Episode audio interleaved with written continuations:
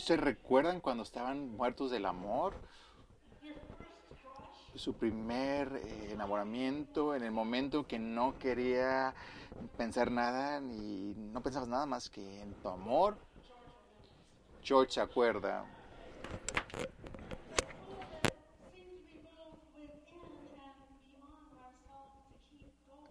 Cosas que están creadas mucho más fuera de nosotros, algo que no podemos, se llama el deseo. Yo recuerdo mi primera vez que yo estaba, eh, estaba yendo a un campamento de drama, tenía 14 años y ella tenía 13 años.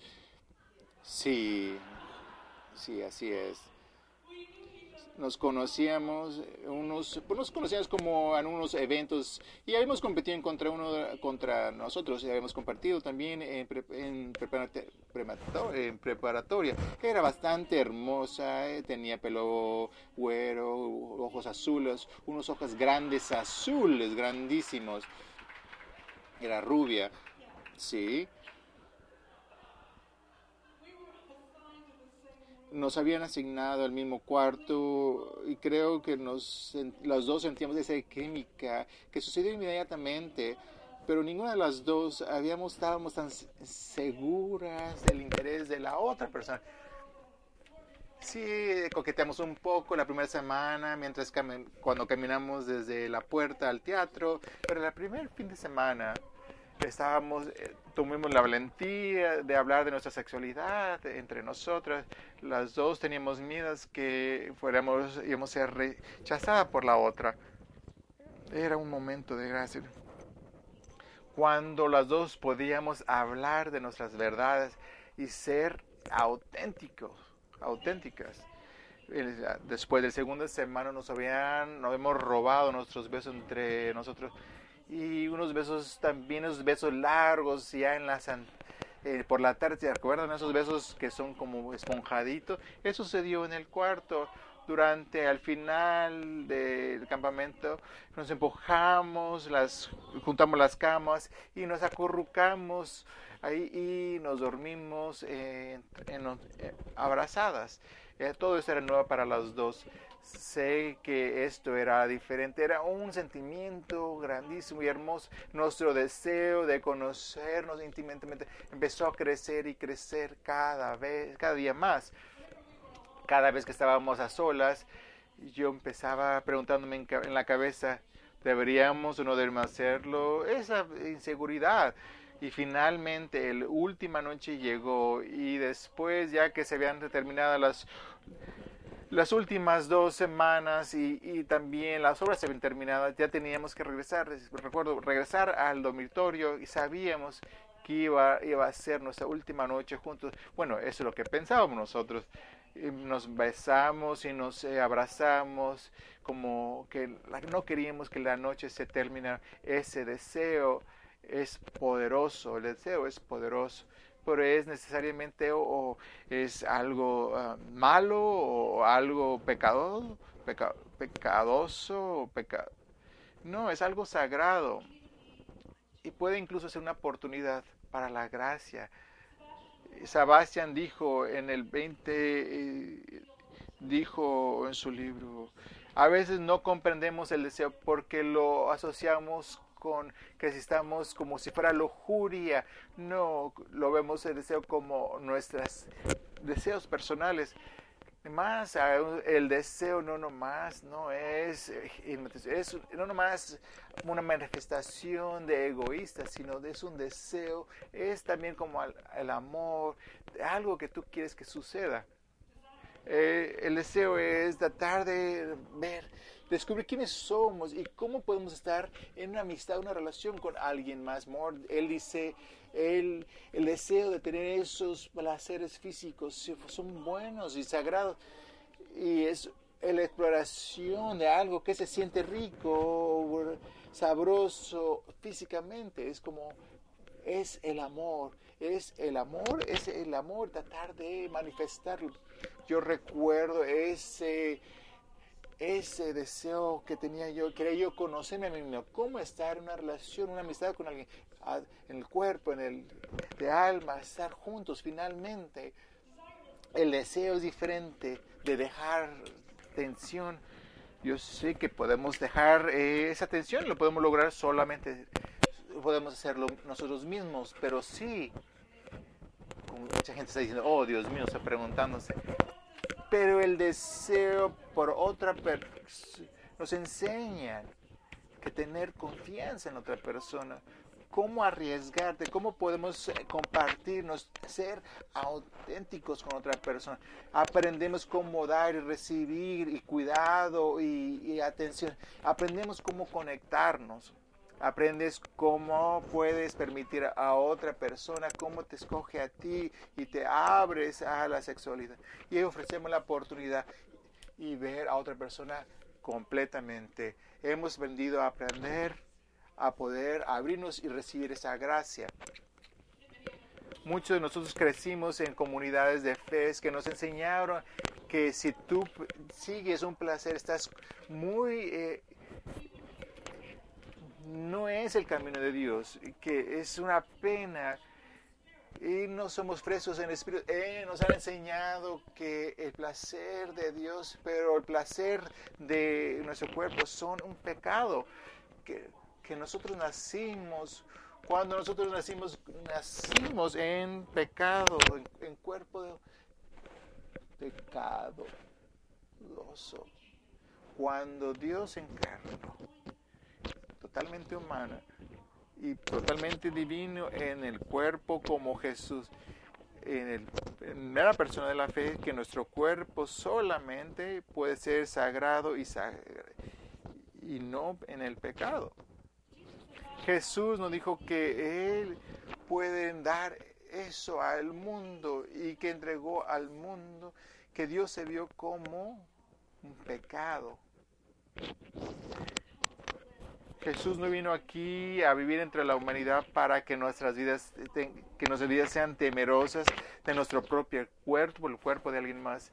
En las escrituras dice, en el Evangelio dice que Jesús, que Jesús vino aquí para darnos vida y tenerla en abundancia. Tener esa gracia, nuestra vida llena de gracia en nuestro cuerpo, en nuestras almas, juntos creciendo. Y Bromley dice, la gracia de vernos y saber que estar atentamente en una, una pareja y confiar en él y amar a esa persona es parte de lo que puede hacer ese intercambio sexual y que puede darnos un placer de intercambio sexual de los buenos. Y nos damos cuenta que ser poder auténtico de nosotros y aceptar a esa persona como aceptarnos a nosotros mismos. Entonces hay una gracia en, nuestra intimidad que se llama la gracia. Es algo de mucho placer hay, hay gracia eh, cuando hay alguien enfrente que se merece y que te conoce y sabe de ti. Hay gracia cuando, cuando te ven con alguien o te ven de una manera diferente y puede que puede ser en gracia y que podamos vernos también en nuestros, a nosotros mismos en una vida diferente, señor Warren uno de los pastores, que ese tipo de gracia, la, la gracia del cuerpo, que están, están ayudando a entender el carácter que somos.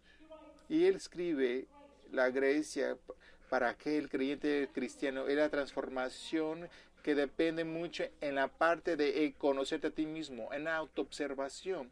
Es algo significativo como algo que uno necesita, la historia de creación, de encarnación, de incorporarse, de llegar al el cuerpo de Jesús que Dios desea a nosotros como si fuéramos también, como si fuéramos también como Dios a sí mismo. Y tenemos la, la respuesta como que Dios hace la, la vida de la Trinidad. Somos creados para poder poder estar, ser parte de este y que podamos crecer en la línea, en los pasados, en los caminos de Dios y que Dios nos ama como somos. Dios nos desea a nosotros. Reciban esto. Dios nos desea a nosotros. Dios nos ve como algo significativo que somos nosotros somos queridos por Dios. Pero ese jaloneo que hay dentro de nosotros, pero Dios, el momento de gracia, el deseo es más, que es más allá que el deseo sexual. No nomás es, es un amor en acción que nosotros ofrecemos a, alguien más. Nosotros deseamos que creer y saber y que nos crea. Sin tener, tener un intercambio sexual, es un deseo, una relación de deseos. Es una pregunta que tenemos. ¿Por qué es importante eh, una serie como ejemplo cuando tocamos? Nosotros podemos mandar ese amor en un toque, como una fe, de, como un mundo, como una ciudad. Eh, estamos perdiendo la habilidad de poder ver o que alguien nos vea. Cuando LGBTQ, los niños van, tratan de matarse cinco veces más de los, las personas que son eh, sexuales. Los niños en, Rusia, en China, eh, están siendo asesinados como en el, eh, el europea, europea está amenazando a Japón con destruirlo con antes de un más después del masacre de que hubo en Orlando en las elecciones que hubo en Rusia en Alemania cuando nos cuando nosotros salimos de, de ese de, el acuerdo que tenemos con París perdemos nuestra salud. Que hubo en el país que fue basado en... Tratamos de, separar las familias inmigrantes.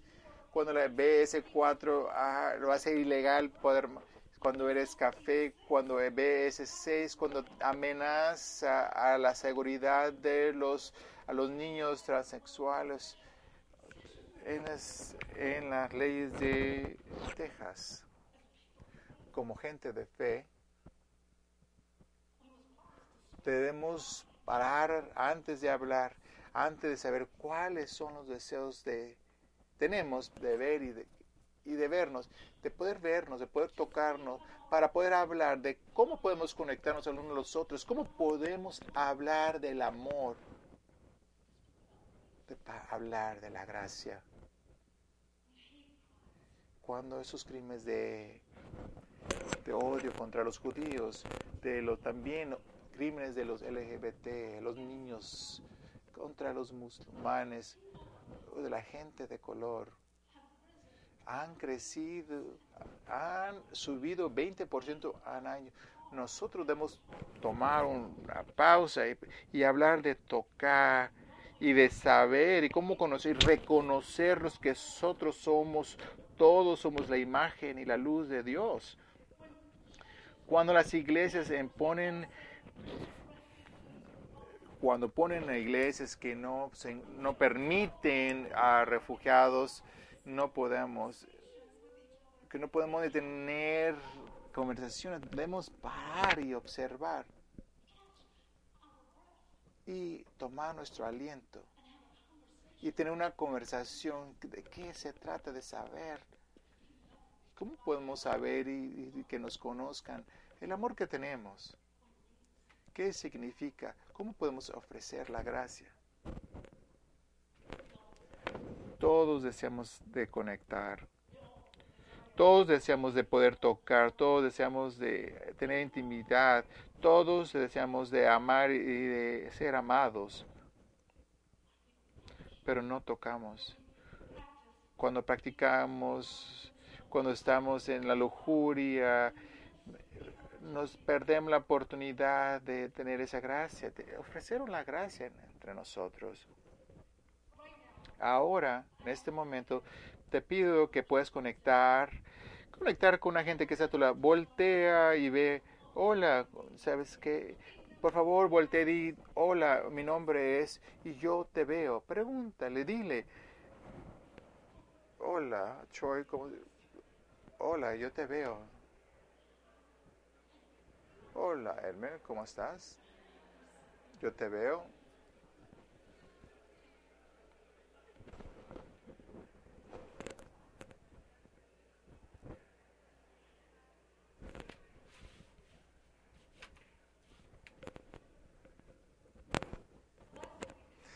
A la noche, ayer por la noche Casando dijo algo era estuvo muy bueno lo que dijo. Y durante el medio tiempo fue a los pasillos, estaba yo sentando y hablando por teléfono y se sentó al lado de mí y se puso atrás de mí y me dijo, mira a todos los teléfonos. La gente sientándose al lado de otras personas van a- y pagan pa- para ir a un evento y todos están viendo su teléfono. No están conectando, no están viendo, no están sabiendo que la gente con la que vinieron te pido y te pregunto que todos los días, por 10 minutos al día, esta semana, desconex, desconecten de la tecnología.